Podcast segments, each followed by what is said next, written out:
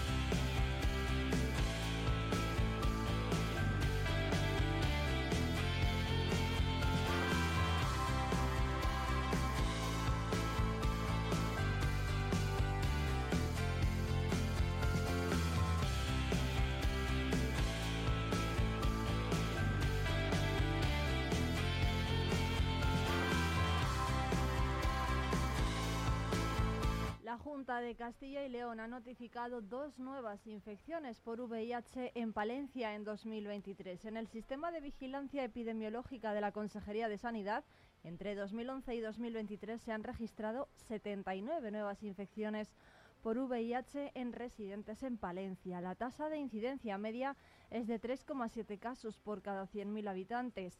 El delegado territorial de la Junta de Castilla y León, José Antonio Rubio Mielgo, ha presidido ayer la Comisión Provincial de Prevención y Control del VIH-Sida de Palencia. En esa reunión se ha analizado la situación epidemiológica actual y se han presentado los principales datos de esta enfermedad a nivel provincial.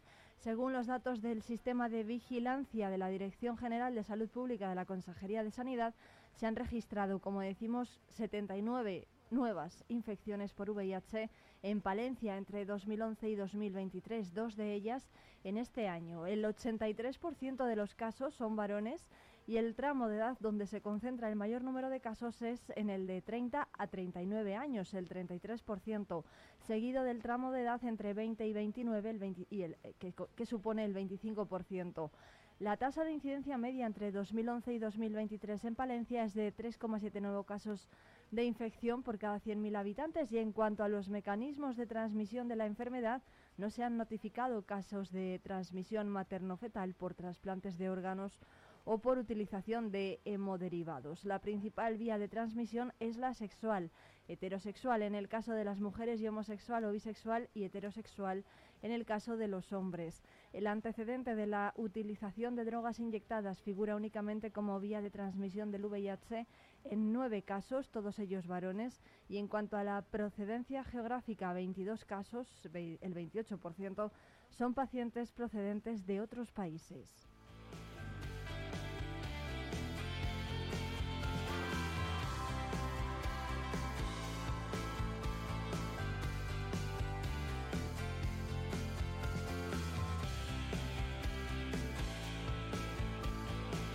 Las concentraciones de la plantilla de Gestampa a la puerta de la fábrica de dueñas no van a continuar hoy miércoles después del, acuerdo alcanzado con la empresa en el SERLA, celebrado el pasado viernes. La dirección ante el servicio de mediación se ha comprometido con la representación de los trabajadores a no utilizar las cámaras para poder sancionar a los empleados, a señalizar todas las cámaras del interior de la fábrica y a rebajar las sanciones a los seis empleados que estaban en esta situación sancionados. Y Palencia ha sido reconocida de nuevo como ciudad amiga de la infancia. La comisión que realiza la evaluación y auditoría para renovar ese título ha felicitado al Ayuntamiento de Palencia por su compromiso con los niños y adolescentes y por tenerlos en cuenta en las políticas municipales. La Secretaría Permanente de la Iniciativa de Ciudades Amigas de la Infancia, conformada por representantes del Ministerio de Juventud e Infancia, la Federación Española de Municipios y Provincias, el Instituto Universitario de Necesidades y Derechos de la Infancia y la Adolescencia y UNICEF España han vuelto a renovar el título de Ciudad Amiga de la Infancia que Palencia tiene desde el año 2006. Así se lo han comunicado a la alcaldesa de Palencia, Miriana Andrés, donde han trasladado al consistorio además la más cordial enhorabuena por la renovación de ese reconocimiento, al tiempo que han mostrado su agradecimiento por el trabajo y el compromiso que a lo largo de los años ha mostrado el gobierno local por el cumplimiento de los derechos de los niños y adolescentes.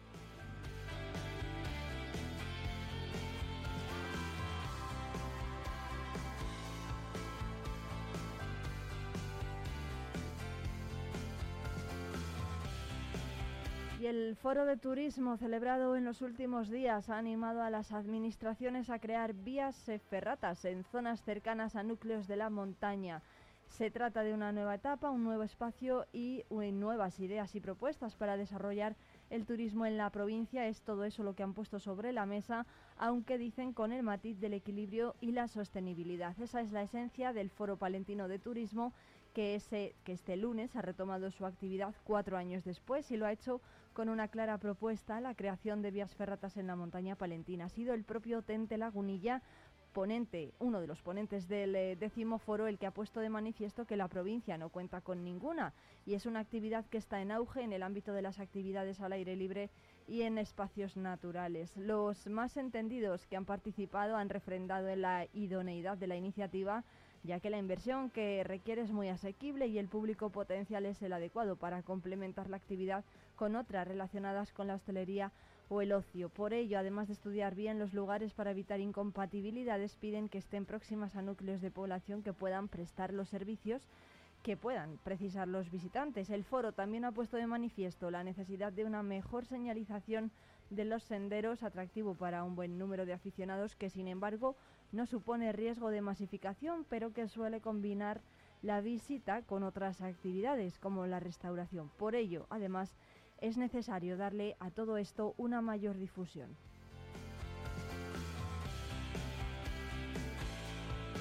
Otra propuesta que han puesto sobre la mesa es la del aprovechamiento de la línea férrea en desuso entre Guardo y la antigua central térmica de Belilla del río Carrión e incluso en otros tramos también que están ahora mismo infrautilizados en los que se podría recuperar la actividad del ciclo raíl original y muy que, que además es muy respetuosa con el medio ambiente, rutas de ciclismo de montaña, potenciación de las fiestas características y el aprovechamiento de antiguos recursos que son parte de la identidad de la zona, como las instalaciones mineras, son otras de las ideas sugeridas como forma de lograr un turismo sostenible en la montaña palentina.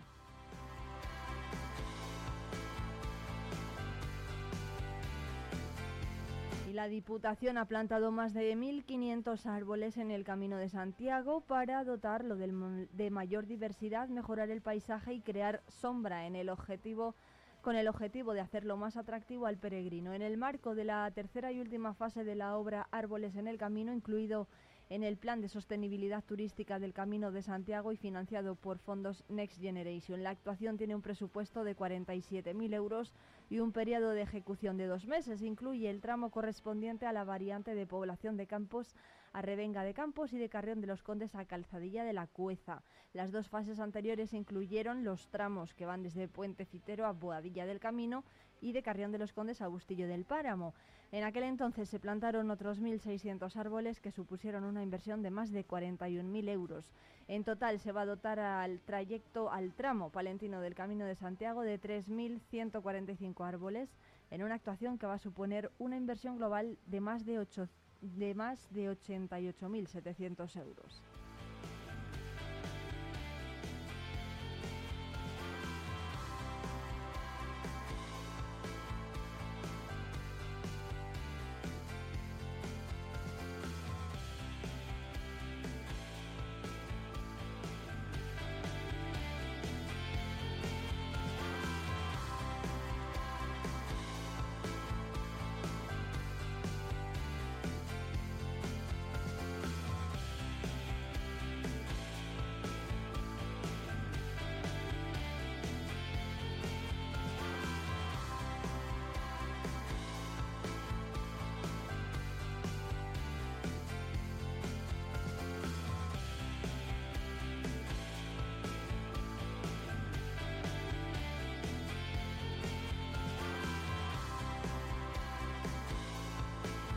Y más asuntos. Un total de 21 de los 37 trabajadores afectados por el expediente de regulación de empleo extintivo en la multinacional asiática Hailey Marelli, que produjo hasta su cierre en dos naves del parque de proveedores de Renault desde primeros de 2022 piezas de aire acondicionado como empresa auxiliar en Villamuriel han encontrado ya un empleo. Así lo confirmó ayer la Fundación Anclaje tras concluir la tercera reunión de seguimiento para la recolocación de los desempleados. La entidad adscrita a la Consejería de Industria sigue haciendo tutorías individuales con el resto de los trabajadores. Eh, son un total de 10 que lo solicitaron. Además, 15 empresas han confirmado la necesidad de cubrir 50 puestos de trabajo. La representación de los trabajadores de Hailey Marelli negoció en el periodo legal de consultas el ERE extintivo con la compañía e inició el 26 de junio el primer contacto con la Fundación para el Anclaje Empresarial y la Formación para el Empleo de Castilla y León con el fin de ver las posibilidades de recolocación de la plantilla en empresas de varios sectores, especialmente las auxiliares de la automoción. Esta entidad pública está vinculada a la Consejería de Industria, Comercio y Empleo de la Junta y su objetivo es apoyar proyectos sociales e industriales con nuevos empleos, así como impulsar y difundir la formación empresarial y laboral. Su patronato, fruto del diálogo social, lo integran además de la Junta, UGT, Comisiones Obreras y la patronal de COE Castilla y León. Hailey Marelli alegó causas económicas para trasladar la producción a la fábrica que mantiene en Villafranca del Penedés en Barcelona y la indemnización económica pactada para la totalidad de la plantilla al dejar de producir al dejar de producir fue de 33 años por año trabajado, en torno a 1.600 euros, más un bonus añadido de 7.000 euros. Además, entre trabajadores y empresas se fijó un plus de disponibilidad para los sábados productivos cifrado en 300 euros que garantizó el trabajo de la plantilla hasta el último día previsto de actividad, el 31 de julio.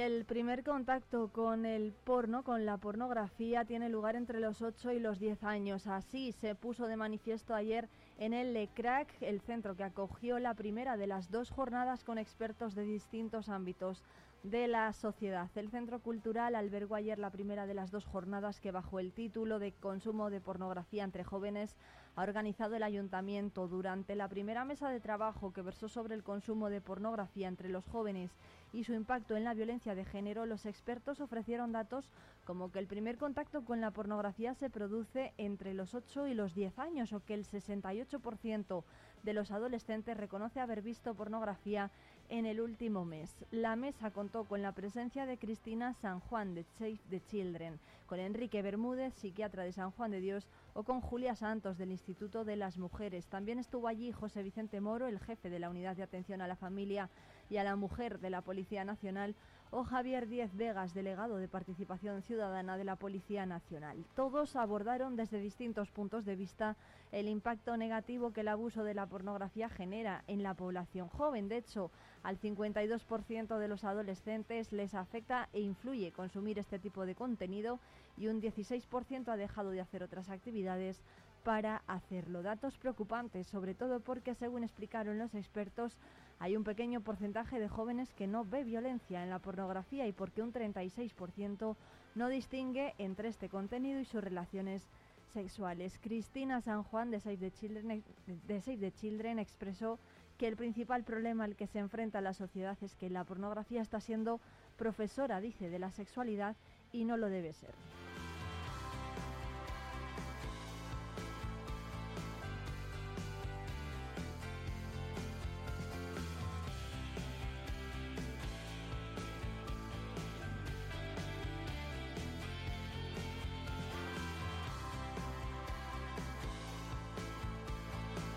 Con asuntos más amables. Lourdes Gullón, presidenta de Galletas Gullón, ha puesto voz a un relato del nuevo audiolibro para personas ciegas de la ONCE con voz de mujer, desarrollado por el escritor vallisoletano Guillermo Delgado. Se trata de una recopilación de relatos cortos en los que se cuentan historias cotidianas con las que cualquier persona se puede identificar y que conforman el libro Cartas que nunca llegaron, que se acaba de publicar. Lourdes Gullón pone eh, voz al relato Los colores de la paleta, grabado en los estudios de Radio Aguilar con una emotiva pieza que narra la historia de unos progenitores que ofrecen a su hija todas las oportunidades que están a su alcance y pese a eso no consiguen evitar su distanciamiento. Para Lourdes Gullón ha sido un orgullo poder participar en ese tipo de iniciativas que ponen en valor el papel de la mujer y ayudan a las personas con discapacidad visual a conocer a grandes escritores como Guillermo Delgado. En Galletas Gullón están comprometidos con el bienestar social y la difusión de la cultura, por lo que dar oportunidades a través de este proyecto solidario constituye todo un reto. Y dos agrupaciones de Castilla y León arroparán este sábado a la banda de los Nazarenos en el concierto por su 45 aniversario en el Teatro Principal de Palencia. El acto va a comenzar a las 6 de la tarde con acceso libre hasta completar aforo, aunque se va a desarrollar un pasacalles previo desde el inicio de la calle Mayor. El Teatro Principal va a acoger este sábado 2 de diciembre el concierto de la banda de cornetas y tambores de la Cofradía Nuestro Padre Jesús Nazareno y Nuestra Madre la Virgen de la Amargura de Palencia con motivo de su 45 aniversario, la cual ha desarrollado su labor de manera ininterrumpida desde su fundación hasta la actualidad, conformada por más de 40 integrantes y marcada por un carácter joven y renovador. Y más asuntos, los miembros del Consejo Provincial de la Infancia y la Adolescencia de la Diputación de Palencia, que preside el diputado de Área Social, Juan Antonio Obispo, y en el que estuvo presente también la diputada delegada de Juventud, Patricia Pérez, se han reunido ayer por la tarde de manera telemática para ver los asuntos del orden del día incluidos en el Pleno Infantil, que venía a poner el broche final a las actividades del mes de la infancia que ha organizado la institución provincial. En este acto se aprobó la declaración conmemorativa del Día Mundial que se celebró el pasado 20 de noviembre, elaborada por UNICEF y que va a ser presentada en el Pleno de la Diputación el jueves día 30 de noviembre, mañana, con el fin de poner manifiesto al apoyo, con el fin de poner de manifiesto el apoyo institucional a los derechos de la infancia y a la protección de los mismos. También se va a realizar una evaluación y seguimiento de las actuaciones desarrolladas durante la pasada anualidad en el marco del primer Plan Provincial de Infancia y Adolescencia.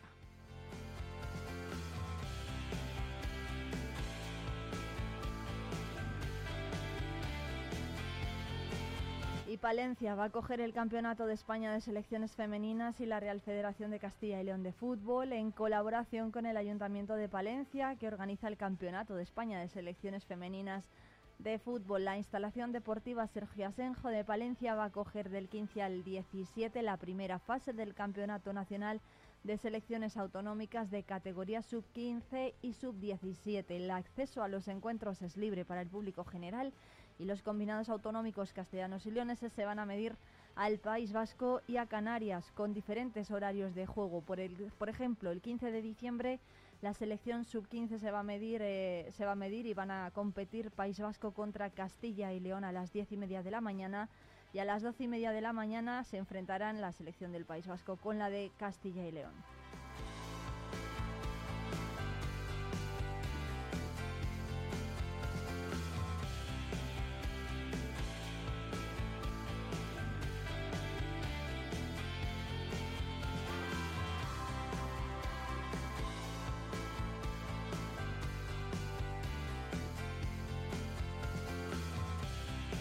Son las 8 y 18 minutos. Saludos de quien les habla, Irene Rodríguez, que les va a acompañar en directo hasta las 12 del mediodía en la 90.1 de la FM Palentina y en la 107.2 de Radio Guardo, en un día en el que vamos a tener lluvias prácticamente en toda la provincia, sobre todo por la mañana y también por la tarde, al menos en Palencia capital, donde los termómetros se van a mover entre los 10 y los 15 grados. Entre 8 y 11 tendrán en Guardo, donde los cielos van a permanecer cubiertos durante toda la jornada y también será prevaleciente la lluvia.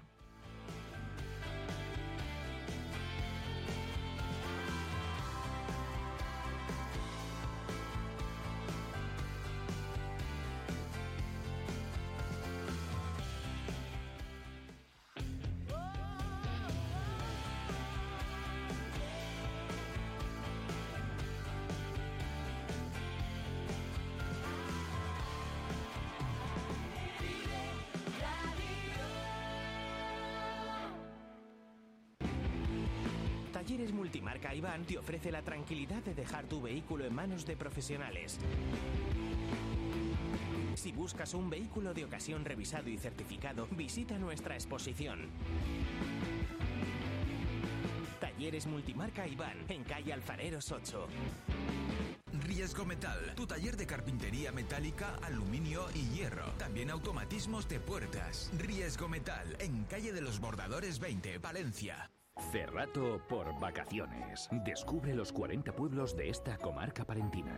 Déjate sorprender por lugares singulares y únicos. Viaja en el tiempo a través de sus barrios de bodegas, algunos con más de 500 excavadas, o visita el mejor centro de enoturismo de España. Conoce sus secretos en el Museo del Cerrato Castellano. Y todo ello aderezado por una oferta enogastronómica de calidad. Cerratopalentino.es. Saborear lo auténtico. Volver a estrenar un abrigo de piel totalmente transformado con un nuevo diseño de tendencia es posible con Peletería Prieto. Las manos expertas de nuestro peletero darán vida al abrigo que tienes en el armario. Dale una oportunidad al chaquetón de tu madre o el abrigo que con tanto cariño te dio tu tía. También es posible darle una segunda vida como complemento del hogar. Disfruta del confort de una manta o el encanto de unos cojines. Pide tu presupuesto. Peletería Prieto, en calle Mayor 76. Descubre el comercio y las empresas de Palencia. Es un consejo de Iman Temporing, empresa especializada en recursos humanos. Queremos acompañarte en tu trayectoria laboral. Conectamos el talento con las oportunidades. Conócenos más en www.simancorp.es. Calle Los Soldados, pasaje. En Rubens encontrarás todo en confección para la señora de toda la vida y sin problema de tallas. Calle Los Soldados 3. Café Bar Matuca. Disfruta de nuestras raciones, hamburguesas, sartenes y mucho más. Disponemos de carta para celíacos. Calle Valentín Calderón 11. Descubre tu comercio. Vive la información con Vive Radio Palencia, con Irene Rodríguez.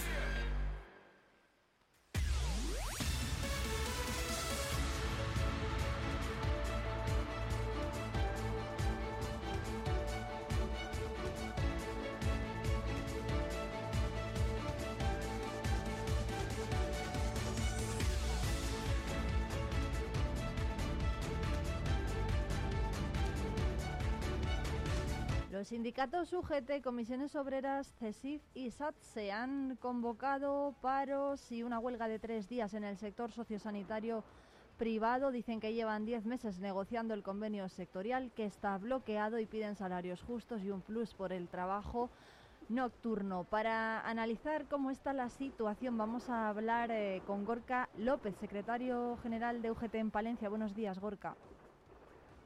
Buenos días, Irene. Gorka, muchas gracias por atendernos. ¿Cómo está la situación? ¿Se van a mantener los paros? Bueno, pues ayer mantuvimos la primera reunión de- del comité de huelga, donde se fijaron los, los servicios mínimos, unos servicios mínimos que queremos decir que van a asegurar en todo momento la atención a, a los pacientes y a las familias de estos centros hospitalarios. Eso que vaya por delante, no vamos a perjudicar en ningún momento esta atención. Y me pillas justo, pues en cinco minutos vamos a entrar a la segunda reunión de- del comité de huelga, donde te puedo decir que ha habido algún tipo de contacto a lo largo del día y vamos a ver pues si somos capaces de, de desbloquear esta situación y, y la patronal pues presenta propuestas en base a las reivindicaciones de los trabajadores y las trabajadoras. Gorka dice que van a mantener los servicios mínimos. ¿Cómo van a ser esos servicios y cuántos trabajadores están llamados a la huelga? Y no sé si se sabe cuántos la van a eh, apoyar o, bueno, suscribir, cuántos eh, van a participar en la huelga. Bueno, pues como ya sabéis, pues estamos hablando de centros donde se trabaja con personas vulnerables, tienen que tener la atención en todo momento y entonces pues eh, se han establecido unos servicios mínimos para, para asegurar esta atención en todo momento. Entonces eh, voy a ser un poco discreto, creo que los contactos que, que ha habido pues pueden llegar a, a una situación de, de desbloqueo de esta situación y a ver si en los próximos minutos estoy a punto de, de entrar a, una reunión con la parte social, pues podemos desbloquear eh, esta situación que como venimos diciendo pues no ha sido originada en ningún momento por, por la parte social que ha tratado de evitar en, en todo momento y, y vamos a hacer todo lo posible para que al final pues estos pacientes no, no sufran las consecuencias de, de esta irresponsabilidad que de, cierto, de cierta manera ha tenido la patronal durante, durante este proceso de, negociación y, y a ver si, si logramos desbloquearla y, no tenemos que, que sufrir pues las consecuencias de, de unas consecuencias que vienen originadas por reivindicaciones como venimos diciendo pues muy justas de, de estos trabajadores ¿no? que se han dejado la piel durante estos años y lo que están pidiendo pues yo creo que, que es justo Gorka, están llamadas a la huelga unas 1.200 personas del, del sector. ¿Qué van a poner sobre la mesa en la reunión en la reunión de hoy? ¿Cuál es, eh, bueno, qué, qué subida salarial proponen los trabajadores? Bueno, pues ya lo venimos diciendo, ¿no? Son, eh, hay grandes empresas que afectan a toda la provincia y hay pequeños centros donde no hay representación sindical que sin esto, sin el esfuerzo de, y la lucha de estos comités, pues nunca hubiesen podido llegar a, a esta situación de, de tensionamiento para conseguir unas condiciones dignas. Estamos hablando de que reivindicamos ni más ni menos de lo que se ha negociado y se ha pactado en, en todos y cada uno de los ocho convenios sectoriales que ha habido que firmar en la provincia de Palencia. Es un acuerdo de incrementos salariales en base al acuerdo de negociación colectiva firmado en mayo entre las organizaciones sindicales y, y la COE a nivel nacional, que es de obligado cumplimiento, que ya no es una mera recomendación como los anteriores ANC. Estamos hablando de una vigencia de, de tres años, eh, un 10%, un 4 para el 2023, 3 2024 y 3 2025. Creemos que es algo perfectamente asumible porque estos centros pues ya, ya han ya han logrado las ayudas de, de, las administraciones públicas y se les ha incrementado ya el precio por cama. No entendemos cómo parte de estos beneficios no pueden redundar en los trabajadores y las trabajadoras y además pues estamos reivindicando eh, el precio de, de, los domingos donde ahora mismo pues, pues, no están cobrando nada los trabajadores y trabajadoras y también pues algún tipo de, de plus de, de, continuidad o un plus de para que se reconozcan los trabajadores y trabajadoras que en este momento no cuentan con, con una antigüedad y que además que consideramos pues que puede ser beneficioso también para, para las empresas que, que, en muchos momentos pues están teniendo dificultades también para, para encontrar trabajadores para esos centros. Si no, si la patronal no no bueno no cede no no llega a un acuerdo con la parte social con la parte de los trabajadores qué más medidas se barajan. Porque bueno podrías... por la hoja de ruta está clara la hoja de ruta ya la presentamos el martes en rueda de prensa. Eh, es una hoja de ruta donde hoy se inicia con una concentración a las 12 de las puertas de la Diputación de Palencia a partir de las 12 de la noche habrá una huelga con servicios mínimos y si esto continúa así, pues evidentemente habrá una huelga indefinida y habrá movilizaciones que ya están planteadas pues, en los diferentes centros, en la calle mayor de, de, la provincia, de la capital y, y en la plaza mayor. Pero bueno, como te digo, vamos vamos a ser optimistas, vamos a, a pelear hasta, hasta, el último momento porque esto se desbloquee y porque no entremos en esa, en esa espiral de competitividad que ya veníamos avisando desde hace tiempo que, que no va a ser buena para nadie, ¿no? Porque, como te digo, pues los conflictos se saben muy bien cómo empiezan, pero una vez que están iniciados, pues no se sabe cómo se van a desarrollar y cómo, y cómo van a terminar. Entonces, pues ahora mismo vamos a entrar a, la negociación con la misma voluntad que, llevamos entrando desde que se constituyó la comisión negociadora en enero, con la voluntad de, llegar a acuerdos, pero es que tienen que ser en base a, las propuestas que, estamos planteando y que pensamos pues que no son propuestas que, que estén fuera de fuera del alcance de, de estas patronales.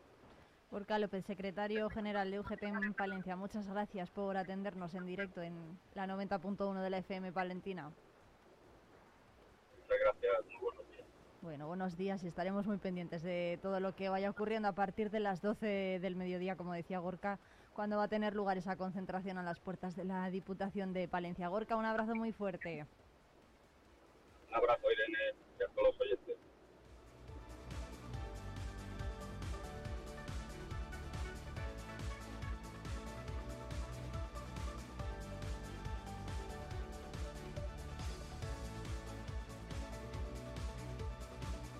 Ocho y media de la mañana si llegamos a este miércoles 29 de noviembre. Ya se nos escapa el mes. Juan Pausín, ¿qué tal? Buenos días. Buenos días, Irene. Pues encantado, como siempre, de estar aquí contigo y con todos los oyentes que están acompañándonos. Bueno, pues eh, a, ti, a, a, Juanpa por venir, se lo agradecemos siempre, como siempre, a todos los tertulianos. Tertulianos que hoy tenemos nuevos porque se estrena en esta mesa de análisis Luisa Lobato, ¿qué tal? Hola, buenos días. Bueno, muchas gracias por venir. Luisa Lobato, para quien no la conozca, es eh, profesora del Conservatorio todavía en activo. Sí, por ¿verdad, supuesto. no? Sí, sí, Acércate sí. más al micro, Luisa, que si no la gente en casa no te escucha. Sí. Eh, muchas gracias por venir. La hemos dicho que nos acompañase, pues oye, porque su visión sobre la sociedad y la cultura palentina pues puede ser muy interesante. Así que, bueno, vamos a analizar diferentes, vamos a hablar de diferentes asuntos que han sido noticia en estos días. Uno de ellos es esta huelga, a la que están llamados 1.200 trabajadores del sector sociosanitario privado de toda la provincia. ¿Qué os parece? Porque, bueno, que ¿Qué, ¿Qué, opinión tienen Luisa Lobato y Juan Pausín de esto? Porque afecta a un sector muy importante ¿no? de la economía palentina, que es el, so el sector sociosanitario. Hombre, el sector sociosanitario, como dices, y, y el privado, que está cada vez más, eh, más en auge, pues eh, sí, la verdad es que nos afecta a todos, claro que sí, eh, todo lo que tenga que ver con, con, sanidad. A fin de cuentas, nuestra salud, eh, en buena medida, depende de, de, las buenas condiciones también eh, sociales y laborales de, de, este personal. Por lo cual, pues oye, toda reivindicación siempre es bienvenida, eh, necesaria para, para, seguir avanzando y, y, eso, si redunda en beneficio de, de, todos, como puede ser el caso, pues eh, oye, apoyarles y, y adelante. Sí, desde luego, yo, vamos, eh, el tema de, de, la sanidad, igual que el de la educación, yo creo que son dos puntos que, que hay que cuidarlos mucho. Uh -huh. Creo que con el tema del sociosanitario eh, llegar a un acuerdo, yo, lo que acabo de escuchar al secretario de UGT, hay una buena disposición y seguro que llegarán a un acuerdo y sobre todo que afecte al menor número de gente posible, así que vamos a confiar. Sí, no, porque el tema de los servicios mínimos en este tipo de siempre afecta, ¿no? Siempre estamos sí. pendientes de los servicios mínimos, pero en este caso eh, los eh, usuarios de estos centros pues deben seguir bien atendidos, ¿no? Entonces, bueno, veremos a ver qué ocurre, porque si no se alcanza pues un acuerdo, no descartan ir a la huelga indefinidamente, que esto sí que sería más grave, ¿no? Eh, por supuesto, una huelga en servicio sanitario.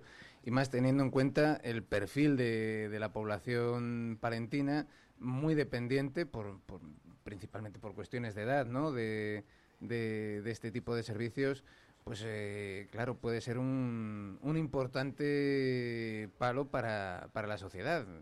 Puede provocar eh, situaciones, bueno, pues indeseadas. Vamos a confiar en la buena voluntad uh -huh. de, de, las dos partes. Bueno, como decía Gorka López, ¿eh? vamos a confiar. Hay más a, asuntos por los que yo les quería preguntar a Juanpa y a Luisa. Uno de ellos es el del Comité Antisida que se celebró ayer. Ahí estuvo el delegado de la Junta de Castilla y León en Palencia, reunido con diferentes agentes. Uno de ellos fue el comité que trabaja en Palencia por la prevención de este, este, este virus. Y en el último año en Palencia se han detectado dos casos nuevos, aunque ha habido 79 desde, desde el 2011 para acá.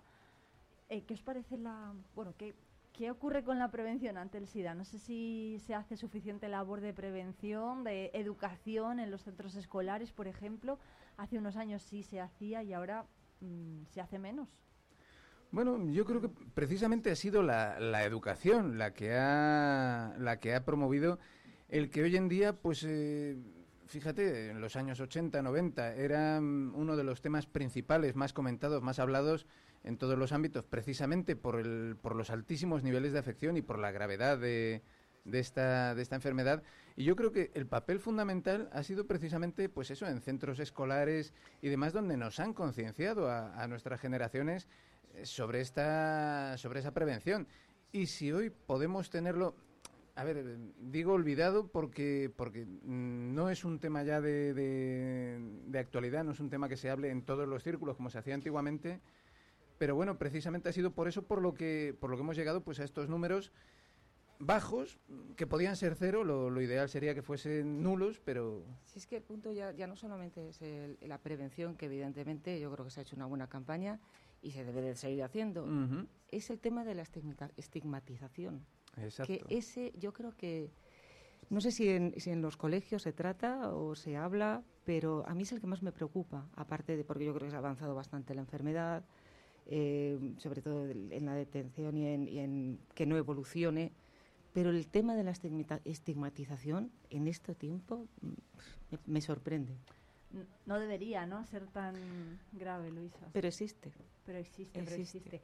De hecho, ayer en Vive Palencia hablamos en directo con Oliver Marcos, que es un afectado por, eh, por el VIH, que va a venir el día 1 a leer bueno, a participar en los actos que se van a realizar con motivo de la lucha contra el SIDA y decía que todavía existe ¿no? ese estigma y además eso que es una enfermedad que ahora mismo pues, se puede combatir bien entre comillas, ¿no? Con una medicación que sea constante y que, eh, pues oye, pues ahora mismo los enfermos, los afectados tienen una, mucha más calidad de vida que, antes. Hombre, fíjate, pues eso, en, eh, en los 80, en los 90, cuando una, una persona no podía decir que tenía SIDA, porque de repente se creaba un vacío, un vacío social a su alrededor. A ver, que como que se contagiara por, el aire. Muy, muy conectado con dos, o muy relacionado con, un determinado colectivo. Exacto. Ahora, ya que eso ya tiene su propio estigma, ya tenía su propio estigma de por sí, o sea, era, era un agravante. Eh, por ejemplo, casos famosos, me acuerdo cuando Magic Johnson, el jugador de, baloncesto, dijo que tenía, que tenía SIDA, imagínate en esos entornos, ¿no? Donde, se, donde había mucha testosterona y tal, en los entornos deportivos. Y bueno, pues sus compañeros de, de, vestuario pues, lo aceptaron más o menos bien, a pesar de que, bueno, todavía existía ese desconocimiento real de, cómo era la enfermedad. Hoy en día mm, puedes eh, conocer gente. Yo conozco un caso, por ejemplo, de una niña que nació ya con, con SIDA. Eh, bueno, pues hace una vida totalmente normal, eh, fue adoptada porque encima, bueno, pues era, era un caso de, una niña que fue abandonada, por, en fin, por, por circunstancias, y, hoy en día pues es una, una adolescente que hace una vida absolutamente normal, mm, sus, sus madres, pues, encima de eso, fue, fue adoptada por una pareja homosexual, bueno, pues eh, le han dado una vida fantástica y la tiene y, bueno, pues en su entorno convive como una persona más y la gente que, la conocemos, pues oye, lo aceptamos porque hemos tenido esa educación y hemos eh, y así se ha conseguido precisamente evitar esa, estigmatización, ese, vacío que se crea que se creaba alrededor de, estas personas. Hoy en día, pues afortunadamente podemos ver los números, como publicaba hoy en el diario. Es una enfermedad prácticamente erradicada, mm, sigue estando ahí, pero bueno, como dices Irene, pues eh, esas personas tienen una calidad de vida pues que infelizmente hace 20, 30 años eh, no tenían y que en muchos casos acababan de la forma más trágica.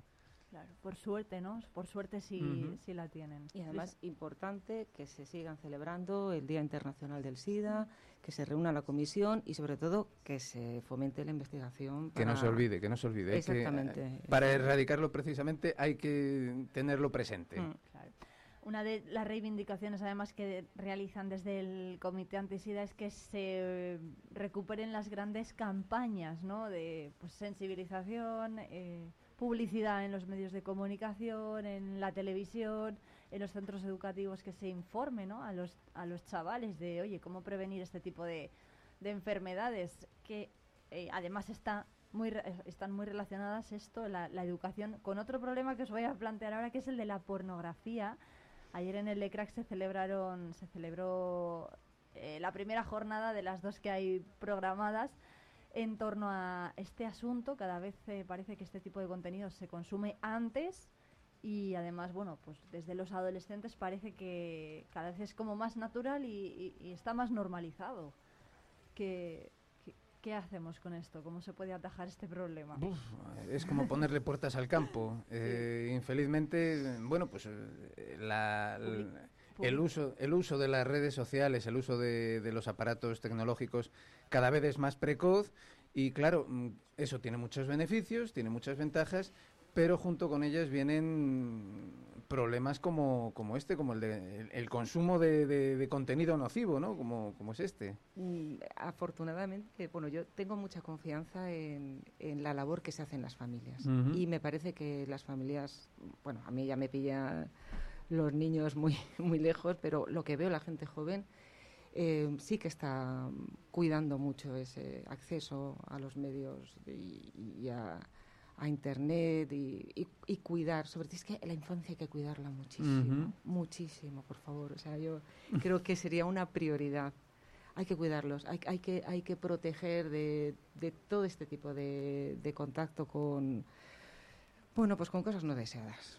Yo, yo creo que hay, hay una edad en la que no se está preparado para ver determinadas cosas. Ujú. Y a mí me parece que la labor de la familia, por mucho que se haga en los centros educativos, No, es la labor de la fundamental. familia es fundamental. Es Ujú. fundamental. Claro, pero esto mm, llama la- choca, ¿no? Un poco con lo que reivindicaban el otro día, por ejemplo, estuvieron las chicas eh, del Comité Antisidán eh, en Ocho Magazine en Palencia con, con Nacho Blanco y decían es que se tiene que educar mucho más eh, en este tipo de cuestiones, ¿no? Eh, que decía Luisa, pues la educación en la, en la familia para que precisamente sepamos qué tipo de contenidos podemos darle a, a nuestros hijos, ¿o no?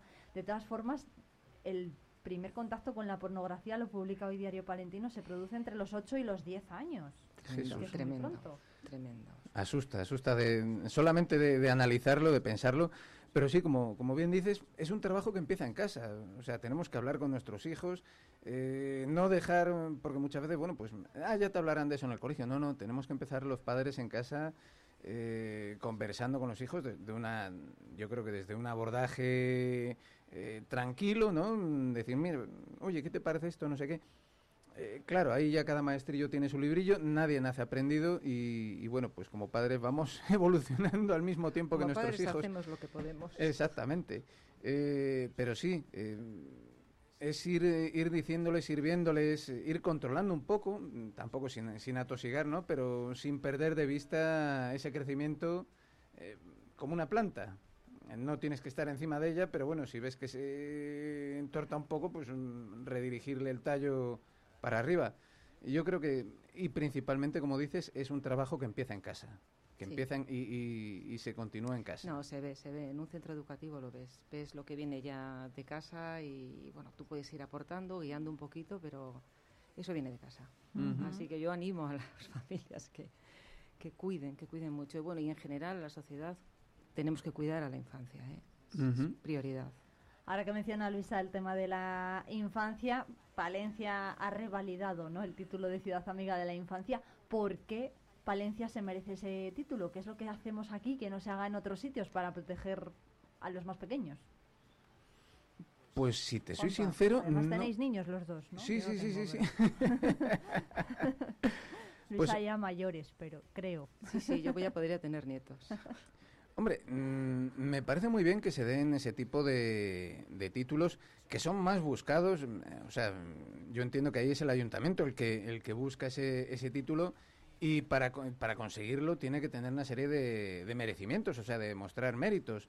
Eh, actividades infantiles tenemos muchas, eh, siempre, hay, siempre hay cosas, pero Espacios verdes. espacios verdes, fundamental, lugares... Palencia es una ciudad ideal para criar niños. Yo Sí, no hago sí. más que decirles a todos estos chicos de Palencia que se van a estudiar fuera, que luego cuesta tanto que vuelvan, que es, oye, veniros a criar a vuestros hijos a Palencia. Yo creo que reúne las condiciones ideales. Y, y es un trabajo también de, de- de continuidad, ¿no? O sea, el hecho de que Palencia haya renovado ese, ese título de Ciudad Amiga de la Infancia quiere decir que se están haciendo cosas y no se duermen en los laureles después de haberlo conseguido. Ah, pues mira, ya tenemos el título, mira qué bien, sino que se siguen haciendo cosas, que eso para mí es lo más importante, que, que no digan, bueno, pues mira, tenemos un festival, tenemos una tal, tenemos un parque y, y ala. que vayan a, pasarlo bien, sino que se sigan haciendo cosas, que se siga innovando, eso es fundamental, y que se siga ofreciendo cada vez más eh, programación y más eh, actividades y más material para, para los chiquitos. Porque como dices tú, mira, yo lo he vivido personalmente. Nosotros vivíamos en Brasil, teníamos dos niñas pequeñas, y lo que nos echó de Brasil precisamente fue la, falta de calidad de vida. O sea, el, estar en un parque y no poder apartarte un metro de, de las niñas por miedo a que les pasara algo, raptos, eh, robos, en fin, de todo. No poder salir de casa andando, ir al colegio, a, que era a la vuelta de la esquina. Yo iba andando, pero muchos padres mm, del vecindario iban con el coche, por, por eso, por el miedo a salir a la calle con, con los chiquitos. Entonces, llegar a Palencia y decir, tienes esa libertad, tienes esa calidad de vida, es la, es la, la palabra fundamental. Mm. Fue lo primero que cuando aterrizamos aquí con las niñas. Tenían dos y, cuatro años, si mal no recuerdo, cuando llegamos. Y, y, de repente verlas correr por el parque del salón, tirar para adelante y quedarnos mirando y decir, eso es lo que queríamos. Es, un reclamo, es un reclamo para, para traer a gente a Palencia. O sea, nos quejamos, hay que traer tejido industrial, sí, sí, sí, sí, pero también hay que traer niños a Palencia. Al final es calidad de vida, ¿no? Si tenemos calidad de vida para los mayores, eh, pues también la vamos a tener eh, indudablemente para los pequeños. También no solamente los parques, ¿no? dar buenos servicios para los chavales, darles ocio, darles eh, pues una buena red de centros educativos, de guarderías, de, oye, ¿dónde puedo dejar a los niños si tengo que hacer algo? O, bueno, ese tipo de cosas también hay que valorarlas, ¿no? Iniciativas, formación. es, es, un paquete completo, yo creo, el que viene con este título. Eh, y el revalidarlo, pues eso, implica eh, seguir avanzando y seguir haciendo cada vez más cosas, ofreciendo más, más material. Así que yo animo al ayuntamiento a que lo revalide todas las veces que haga falta. Las niñas de Juanpa entonces no echan de menos Brasil. Mm, bueno, de vez en cuando tiene un poco de saudades, ¿no? Como se dice, pero, pero bueno, allí es calor, allí es playa, allí están también su abuela materna, oye, que, y sus tías, que aquí tienen también, ¿no? A, los abuelos paternos y, a mis hermanos. Pero bueno, pues eh, siempre lo que tienes lejos es lo que echas de menos. Entonces, eh, sí, tienes saudades, pero en cuanto a ese punto, yo creo que somos más conscientes, Naide y yo, de, lo que dejamos allí y de la ventaja que tenemos aquí. Bueno, Qué, importante, ¿no? Y que además son cosas que no apreciamos nosotros que estamos en Palencia, lo de los parques, lo de poder dejar a los niños que jueguen ahí tranquilamente sin que les sabiendo que no les va a pasar nada y luego fíjate, a lo mejor en otros países no tienen ese pequeño privilegio que, lo vemos aquí como un pequeño privilegio, como algo sin, sin importancia. es una cosa que es natural, lo tienes ahí, lo disfrutas, pero joder, cuando lo ves desde fuera dices, ostras, tú lo has dicho, es un privilegio. Totalmente. Bueno, se nos está acabando el tiempo porque Juanpa se tiene que marchar, pero no, no quiero yo irme sin que eh, valoren Juan Pausín y, em, y Luisa Lobato la entrega del premio COE a trayectoria empresarial. Se lo van a dar a Cicrosa Hidráulica, es una empresa especializada en cilindros eh, industriales. Y bueno, hoy le van a dar ese reconocimiento que Van a estar además el presidente de COE Castilla y León, Santiago Aparicio, el presidente de los empresarios de aquí de Palencia, eh, José Ignacio Carrasco, eh, en ese acto. Y bueno, son como una cumbre, ¿no? Yo creo, de empresarios locales y regionales se valora positivamente, se valora mm, como es debido la actividad empresarial en Castilla y León y en Palencia. En este caso, yo creo que además, bueno, yo mm, estoy encantada. Es una empresa familiar que ha nacido y qué bien se ha sabido adaptar a todas las tecnologías. Yo que procedo de una familia también de emprendedores. De, trabajo duro, mm, bueno, estoy encantada y merecidísimo. Y que te lo den los propios empresarios, bueno, de orgullo. O sea, bueno, pues mm. eh, la enhorabuena. Muy pendientes de ellos vamos a, estar. Eh, Luisa Lobato y Juan Pausín, muchas gracias por venir. Por cierto, Juanpa, ¿cómo se llama la flauta esa que dices que tocas? La zampoña. La zampoña. Que no es la zampoña. Que, no es la, pues es la, flauta de, tubos, como la flauta de pan, eh, pero en este caso de, origen americano. La, famosa flauta de, de tubos así en varias hileras que bueno pues a mí me dio por tocarla hace muchísimos años y, acabé haciendo mis... O sea, cuando íbamos al colegio y teníamos que llevar la flauta dulce, ¿no? La, la, clásica Honer, Pues eh, yo me, me tiré ahí el pegote, como, como decíamos antiguamente, de hacer la- la- los exámenes cuando tenías que, venga, tienes que tocar esta música para probar. Pues yo la intentaba tocar o con la zampoña o con la flauta de pan. Me dio por ahí. ¿Y qué te decían los profesores? No, no, el profesor de música, pues Nada, eh, encantado, encantado, de, de- de ver que además de los xilófonos, eh, la flauta, el no sé qué, bueno, pues había gente que, que yo reconozco que tenía esa- ese interés, ¿no? Por Vi- ir un poquito viva la más allá. diversidad. Que Eso sí. es, eso es. Bueno, a, a Luisa también le hubiera gustado, ¿no? Escuchar la zampoña de Juanpa. No, no descarto que un día quedemos. La puedes traer a- a- aquí a la tertulia. Cayó un día en manos de mi ahijado, que la vio como una cosa muy bonita y muy divertida, y, y creo que son No. astillas, si no ha ido ya, no ha pasado mejor Creo vida. que sí. No, no puede ser. Bueno, pues nada, ya, ya buscaremos otra flauta para Juanpa. Luisa Lobato y Juanpa Useir, muchas gracias como siempre por venir a la tertulia, ha sido un placer. Un placer estar aquí con vosotros.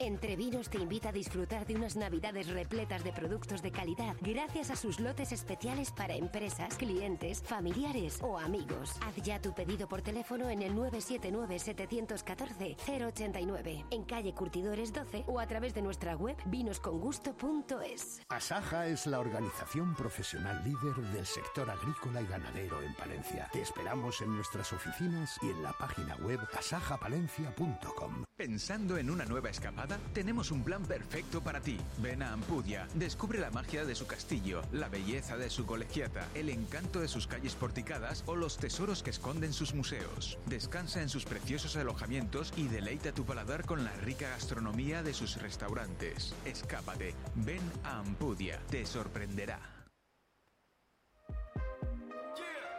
Vive Radio Palencia en el 90.1 de tu FM.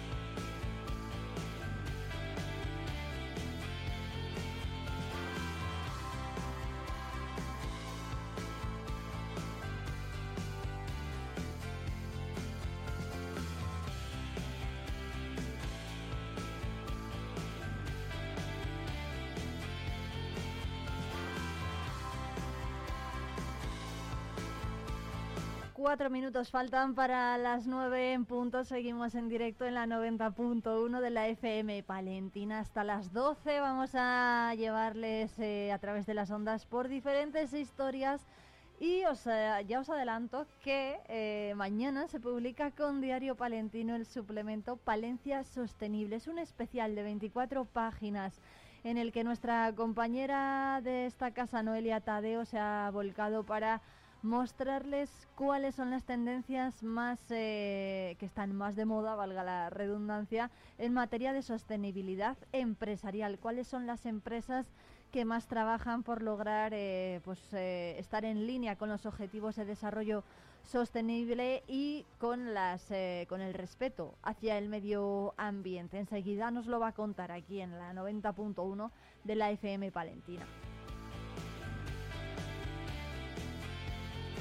También vamos a hablar de una iniciativa sobre la reutilización de recursos. Lo vamos a hacer con Margot Sandino, una vecina de Usillos, que va a desarrollar en los próximos días una actividad dedicada a la reutilización de retales de telas y nos va a contar cómo podemos reaprovechar mejor esa ropa que ya no utilizamos para hacer prendas o hacer complementos. Nos lo va a contar también aquí en directo. Por supuesto, hoy es miércoles, así que en Manta y Peli vamos a hablar con Sonia y con Pablo sobre los estrenos que están teniendo más éxito en esta temporada. Estrenos en plataformas, eso sí, tanto de series como de eh, películas. Jesús García Prieto nos va a traer como siempre la mejor música, los éxitos más escuchados eh, de las últimas 24 horas eh, por los palentinos. Y en patitas peludas, hoy vamos a hablar con Marian Belloso de la Clínica Veterinaria Argos sobre la alimentación, qué le podemos dar y qué no le podemos dar a nuestra mascota. Enseguida nos lo va a contar, nos va a resolver también dudas de los oyentes, dudas que nos podéis hacer llegar, por cierto, en el 669 22 78 75.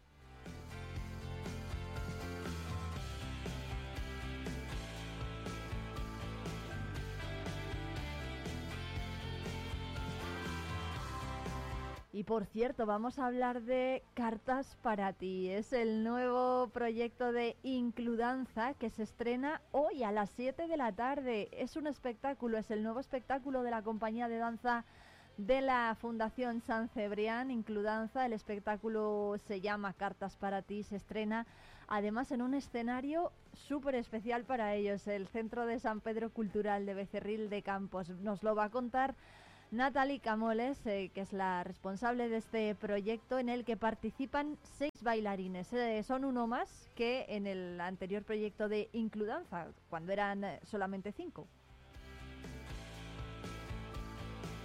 Y en nuestra ruta por la provincia nos vamos a ir hasta Alba de Cerrato, en plena comarca cerrateña, al sureste de la provincia.